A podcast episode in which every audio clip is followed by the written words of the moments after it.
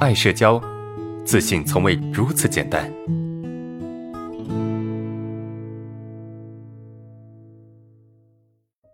我们来看一下第二个问题哈，第二个问题，安老师每天在单位路上遇到同事不打招呼，我会有一种敌意感爆棚的感觉，感觉自己很不礼貌，对别人。很不尊重，也担心别人觉得我不打招呼啊，很怪异，心理负担重了，呃，导致每天上班都很煎熬，怎么办？其实心里不喜欢每次都打招呼，呃，我喜欢见十次面打两三次招呼，就这种。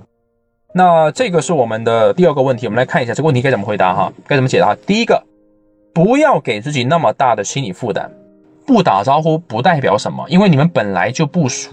你懂吗？你们本来就没那么熟，你们本来关系就没那么好，好吧？所以不打招呼是一件很正常的事情，不要因为自己不打招呼而有太大的心理负担，明白吗？很多人都不是不打，都是不打招呼的，而且你打招呼对他来说，他也不一定的喜欢，就他也不一定喜欢你打招呼。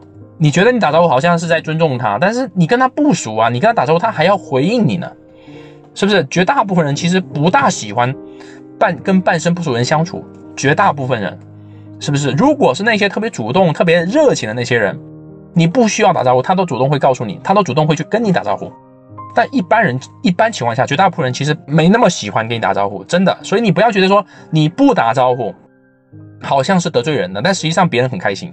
别人开心不是因为呃他讨厌你，而是因为大家都没那么熟，没那么熟就不用装的那么熟，懂吗？就那个意思。当然，你如果真的能够表现出你的热情，对方也会很开心的。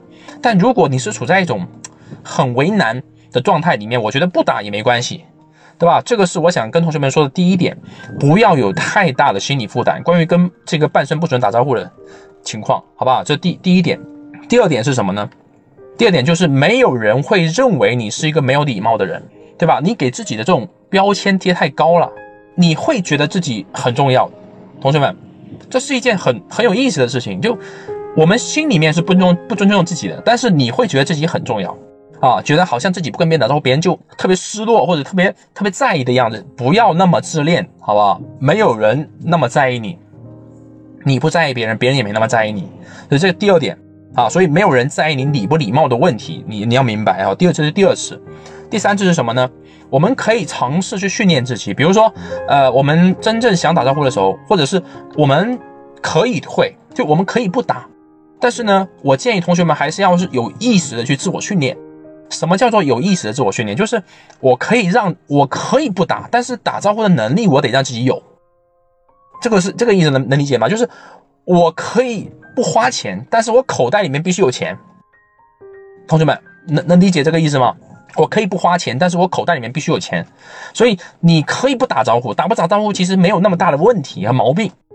但是呢，我们平时有机会得去训练自己，比如说，呃，遇到一个半生不熟人，我们可以尝试去跟他打个招呼，但是你不用在意自己打得好或者不好，你懂吗？就我就是练习，我仅仅是练习而已，我没有说，呃，我非得打得多好或者多么放松多么自然，我只是想练习自己这种能力。仅此而已，所以不要有太大的负担，这是第三个，对吧？我觉得不打也没问题，我经常不打招呼，同学们，你们知道吗？我遇到所谓的半生不熟，我经常不打招呼，我没有任何心理负担，是吧？我不经常不打招呼，真的。但如果我觉得这个人可能，呃，相对来说比较熟，我可能会去打招呼。但是遇到那些真的没有那么熟的，见过面说两句话的，我都不打招呼的。啊，不是说我自己多么拽，我觉得没必要。我觉得没必要，因为我们没那么熟，懂吧？所以不要给自己那么大的心理负担，好不好？所以第三点，第三点就是你可以有意识的自我训练啊，不要就觉得就是我怕同学们把这东当当做是一种逃避的借口，就安老师告诉你说不用打招呼，哎呀你就放松了，不是的，有机会还是得训练的，就这个东西这个能力你得有，你可以不做，但你得有，知道吧？